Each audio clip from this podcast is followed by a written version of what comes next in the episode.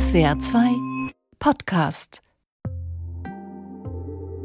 Monatelang wurde gewarnt und diskutiert und man sollte meinen, dass die Veranstalter genau aufpassen. Und dann ist es doch passiert. Antisemitische Abbildungen auf der Documenta. Ein Trümmerhaufen und keiner in Sicht, der die Verantwortung übernehmen will. Was geht? Das indonesische Kollektiv Taring Padi hat auf dem zentralen Friedrichsplatz in Kassel ein großflächiges Banner aufgehängt, das Werk People's Justice. Darauf ein Gewimmel an Figuren. Eine Figur davon ist ein Geschäftsmann mit Hakennase, Reißzähnen, Schläfen, Locken und Hut. Darauf wiederum das Doppelrunenzeichen der SS. Antisemitische Stereotype gepaart mit einer Schuldumkehr. Der Jude wird zum Täter gemacht. Der Stürmer hätte es nicht anders gezeichnet, kommentierte die FAZ.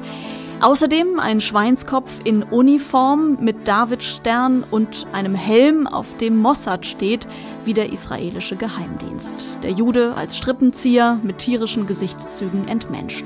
Diese Darstellungen haben zu Recht empört. Das Banner wurde erst nur mit schwarzen Stoffbahnen verhängt, inzwischen ganz abgebaut. Aber was bleibt, ist die Frage, wer verantwortlich ist. Der Druck auf alle Beteiligten steigt täglich, es mehren sich die Rücktrittsforderungen und wir müssen auch über Antisemitismus reden. Da ist man in Deutschland sensibler als in Indonesien.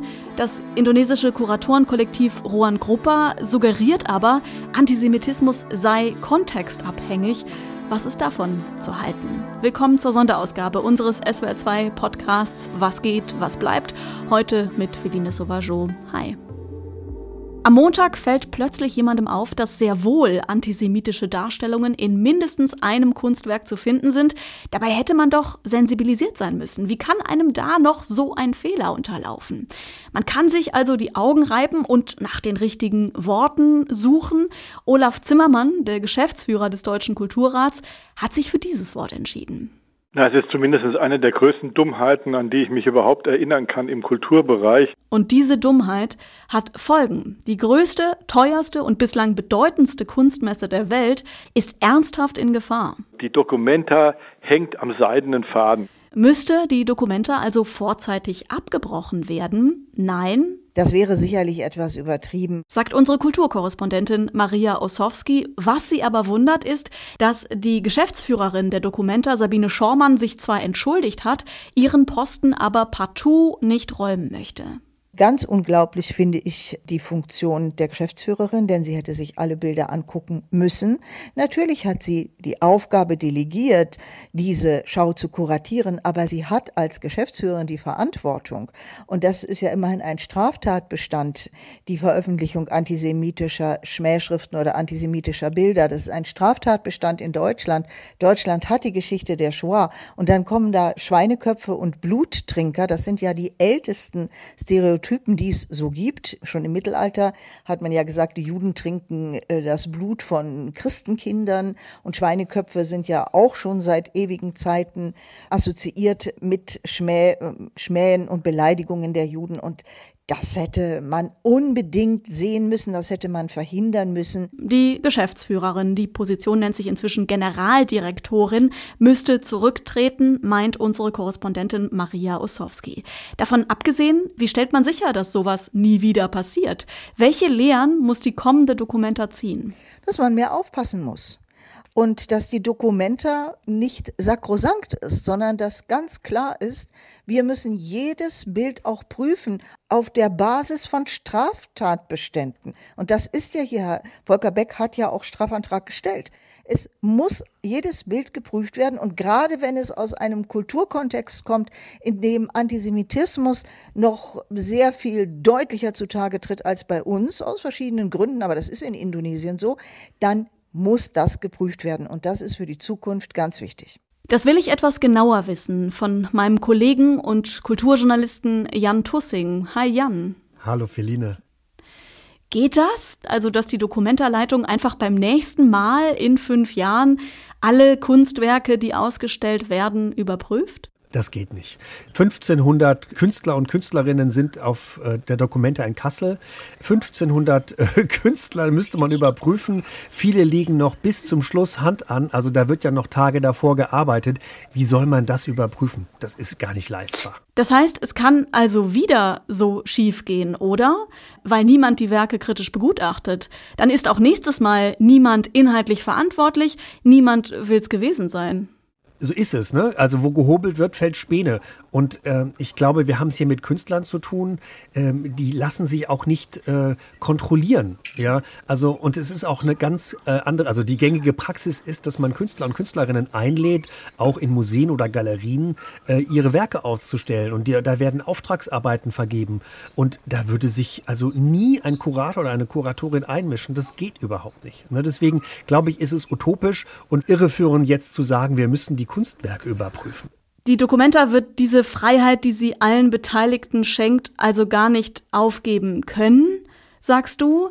Der Bund, der ja ein wichtiger Geldgeber der Documenta ist, will jetzt mehr Einfluss wieder. Den hatte er vor ein paar Jahren, 2018, aufgegeben. Der Bund hatte sich aus dem Aufsichtsrat zurückgezogen, fördert seitdem nur noch. Diese Struktur soll sich aber nach diesem Vorfall ändern. Auch da müsste die Dokumente also ihren Wesenskern aufgeben, die strikte Trennung zwischen denen, die das Geld geben und denen, die es ausgeben, letztlich also die Unabhängigkeit von der Politik. Ist so ein Strukturwandel überhaupt nötig? Nee, glaube ich nicht, dass äh, so ein Strukturwandel nötig ist. Politiker sollen sich nicht in die kuratorischen Entscheidungen einmischen dürfen. Das hat sich die Dokumenta in der Vergangenheit ja ausdrücklich auf die Fahnen geschrieben, auch um politische Einflussnahme zu verhindern. Und das finde ich auch richtig. Also nur so konnte die Dokumenta in der Vergangenheit ihren Ruf als wichtigste internationale Kunstausstellung begründen. Also man stelle sich mal vor, eine Kulturstaatsministerin Roth müsste sich dazu äußern, ob ein Josef Beuys Kunst machen darf oder seine Kunst machen darf. Ne, das Enfant terrible der deutschen Kunstszene äh, hat ja massiv Einfluss auf politische Strukturen genommen. Damals auf der Documenta 5 zum Beispiel, 1982. Da gab es eine Aktion statt Verwaltung statt Stadtverwaltung. Ähm, Zungenbrecher. Und da hat Beuys ja 7000 Eichen in Kassel pflanzen lassen und da hat er massiv Einfluss auf die Stadtverwaltung genommen. Äh, ich glaube, die Dokumenta will und muss sich vor jeder politischen Einflussnahme schützen. Wenn wir mal auf der Bundesebene bleiben, Olaf Scholz liebt nach eigenen Worten die Dokumente, hat aber seinen Besuch im Zuge der neuesten Diskussion abgesagt. Wäre es nicht gerade jetzt wichtig gewesen, ein Zeichen zu setzen? Ehrlich gesagt, ja. Ähm, ich finde es schwierig, diese Nachricht einzuordnen. Olaf Scholz will nicht kommen und das nach 30 Jahren. Er hat keine Dokumente ausgelassen, heißt es. Und jetzt kneift er. Also bei der ersten Kunstausstellung, bei der ein Künstlerkollektiv aus dem globalen Süden nicht mit einem eurozentristischen Blick Kunst kuratiert. Äh, also ich finde, es wäre doch die Gelegenheit gewesen, sein Humboldt-Forum zu promoten und Deutschlands Rolle im Kolonialismus zu beleuchten. Äh, hat er Angst vor dem Skandal um ein antisemitisches Werk oder Angst Angst, sich auf Glatteis zu begeben. Ähm, ich finde, in Deutschland, wenn über Antisemitismus gesprochen wird, da zucken die Politiker und Politikerinnen sofort zusammen und anscheinend gehört Olaf Scholz auch dazu. Gerade jetzt wäre Klärung und Gespräch angesagt gewesen. Zieht sich der Kanzler damit aus der Verantwortung? Und da steckt die viel größere Frage drin, hat er überhaupt eine Verantwortung für das, was auf der Dokumenta passiert? Denn die Kulturstaatsministerin Claudia Roth ist ja nur eine Abteilungsleiterin im Kanzleramt. Er ist ihr Vorgesetzter. Also ich glaube, die Frage kann man ganz einfach beantworten mit Nein. Er hat natürlich keine Verantwortung. Die Struktur der Dokumenta ist so angelegt, äh, dass für die künstlerischen Inhalte die Kuratoren zuständig sind. Aber vielleicht hilft ein kleiner Überblick, wer die vielen Akteure der Dokumenta sind und wer da Verantwortung hat. Also ausgerichtet wird die Dokumenta ja von der GGMBH, deren Vorsitzende ist seit vier Jahren Sabine Schormann, die Generaldirektorin. Beaufsichtigt wird die GGMBH vom Aufsichtsrat. Dessen Vorsitzender ist der Oberbürgermeister von Kassel, Christian Geselle von der SPD. Seine Stellvertreterin ist Hessens Kunstministerin Andrea Dorn. Die hat sich ja auch mehrfach zu Wort gemeldet und spürt ebenfalls den Druck. Und auf der anderen Seite ist der Bund. Also finanziert wird die Documenta 15 von der Kunststiftung des Bundes und deren Vorsitzende ist die Kulturstaatsministerin Claudia Roth. Und die ist halt nur für die Finanzen zuständig. Äh, übrigens kostet die Dokumenta 42 Millionen Euro. Deswegen ist natürlich sie auch, da steht sie auch unter Druck.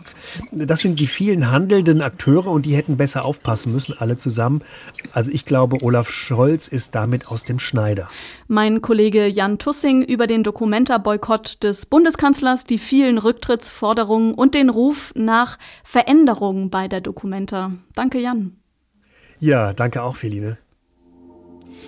Nähern wir uns mal dem Problem Antisemitismus, der da auf einem Banner mit Schweinebildern und SS-Runen zutage getreten ist.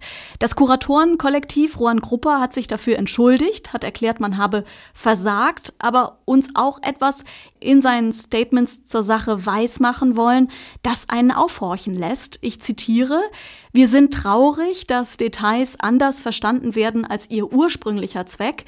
Sie würden in diesem speziellen Kontext in Deutschland als beleidigend empfunden. Man habe nun verstanden, dass diese Bildsprache nahtlos an die schrecklichste Episode der deutschen Geschichte anknüpfe, in der jüdische Menschen in einem noch nie dagewesenen Ausmaß verfolgt und ermordet wurden. Das klingt nach, in Deutschland ist das Antisemitismus, sonst wo auf der Welt nicht unbedingt. Dazu hat meine Kollegin Frauke Oppenberg in SWR2 am Morgen mit Andrea Geier gesprochen. Was meint die Kulturwissenschaftlerin und Antisemitismusforscherin? Ist eine antisemitische Darstellung in ihrer Lesart wirklich kontextabhängig?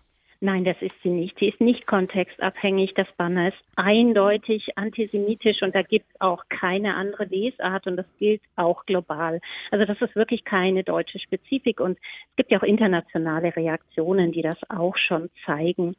Ich finde das Statement wirklich enttäuschend, dass man versucht, sich auf kulturspezifische Verwendungsweisen zurückzuziehen, statt zu fragen, wie kommt es eigentlich dazu, dass in solchem Kontext antisemitische Darstellungstraditionen oder antisemitische Darstellungsmittel auftauchen. Das wäre ja die Frage, die man stellen müsste. Und die mhm. müssten das Kuratorenteam und auch die Dokumenta-Verantwortlichen jetzt wirklich mal stellen und auch einfach zum Thema machen. Wir brauchen da eine Debatte dazu. Es ist bereits 20 Jahre alt, dieses Banner. Mhm. Und es ist nicht nur in Indonesien ausgestellt worden, sondern auch in Australien.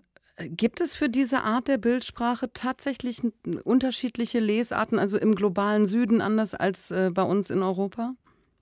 Gerade das Beispiel Australien zeigt ja, dass es da wirklich eher um einen globalen Kunstraum geht. Und ich würde wirklich davor warnen oder sagen, umgekehrt das zum Thema machen, dass jetzt so versucht wird, von dem Künstlerkollektiv selber, das zu einer Frage globaler Süden versus globaler Norden zu machen. Das ist, glaube ich, für mich genau nicht das Thema, weil es unterschlägt nämlich, dass es ja einfach auch Streit und Kontroversen innerhalb der indonesischen Kunst- und Aktivistinnen-Szene gibt, um Verwendung von Stereotypen. Ich bin darauf aufmerksam gemacht worden, dass es schon länger eine Frage gibt, wie sozusagen dieses Künstlerinnenkollektiv mit äh, Stereotypen arbeitet, um eine sehr plakative Kunst zu produzieren, die dann offensichtlich ja auch global anschlussfähig ist. Das heißt, die Frage, wie eigene Erfahrungen und durchaus eben national oder auch kulturspezifische Erfahrungen global anschließbar erzählt werden. Wie kommt es da zu Antisemitismus und wie kann sozusagen das aber auch so lange ignoriert werden, das ist doch jetzt die drängende Frage. Und gerade nicht in alte dichotomische Muster zurückzufallen, sondern zu sagen, gibt es eine ältere Kritik, die nicht beachtet worden ist, auch vom Kuratorinnen-Team der Dokumenta und von der Dokumentarleitung hat man sich nicht genügend damit beschäftigt, wen man da eigentlich einlädt. All das sind die Fragen, die jetzt auf den Tisch gehören, statt sich in so ganz pauschale Dichotomien zurückzuziehen. Die bringen uns wirklich gar nicht weiter. Nochmal zurück zum Statement von Taring Padi von der Künstlergruppe. Das Banner sei nun ein Denkmal der Trauer über die Unmöglichkeit des Dialogs zu diesem Zeitpunkt geworden, schreiben Sie. Ähm, welcher Dialog lässt sich denn führen, zumal in Deutschland und angesichts der Antisemitismusvorwürfe im Vorfeld der Dokumente?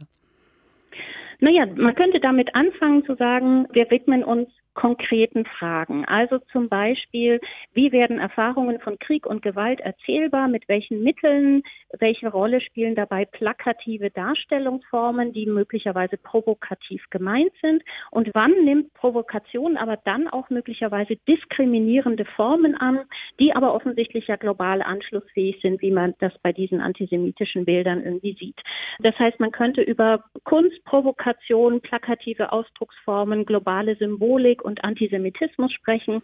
Und das wäre was, was ein wirklich gemeinsamer Diskurs wäre. Das wäre auch wirklich die Stelle, an der sich alle beteiligen können, weil das genau nicht kulturspezifisch ist in irgendeiner Weise, sondern in sehr vielen Kontexten vorkommt und eben auch eben nicht nur in postkolonialen Kontexten, sondern in ganz sozusagen vielfältigen globalisierungskritischen Kontexten genauso wie sozusagen natürlich ähm, auf einer rechten plakativen Propaganda und die diese Auseinandersetzung über Bildsprache, Provokation und Kunstfreiheit, das wäre doch jetzt was, hm. was man relativ einfach anpacken könnte. Nun findet dieser Diskurs bisher nicht statt. Beschädigt der Umgang mit der Kritik, also Abdecken, Abhängen, ausweichende Statements, die Dokumenta insgesamt und auch die Idee, die das Kuratorenkollektiv ja eigentlich hatte, nämlich ein anderes Kunstmodell eines der sozialen Beziehungen untereinander zu zeigen? Das scheint sich gerade anzudeuten, weil es ja auch Stimmen gibt, die sagen, also zu dieser Dokumenta werde ich nicht fahren. Ich hoffe nicht, dass das sozusagen tatsächlich mehr wird. Dazu braucht es jetzt wirklich klare Aktionen. Also dieses Banner zu entfernen ist schon mal das Erste, aber das kann wirklich nur der erste Schritt sein und es muss aufgearbeitet werden muss gezeigt werden, dass ein Raum geschaffen werden soll für Diskurse, die das eigene Konzept ernst nehmen. Also ich glaube, es könnte doch eine Stärke dieser Dokumenta sein, die so stark in ihrem Konzept auf Austausch und Dialog zielt, dass das jetzt an ganz vielen Stellen angepackt wird. Und ich würde mir wirklich wünschen, dass die Künstlerinnenkollektive, die ja auch vor Ort sind, und unter denen diese Diskussionen doch jetzt auch geführt werden müssen, dass die das sichtbar machen. Und dann kann diese Dokumente auch noch gelingen. Aber es muss sich jetzt was bewegen.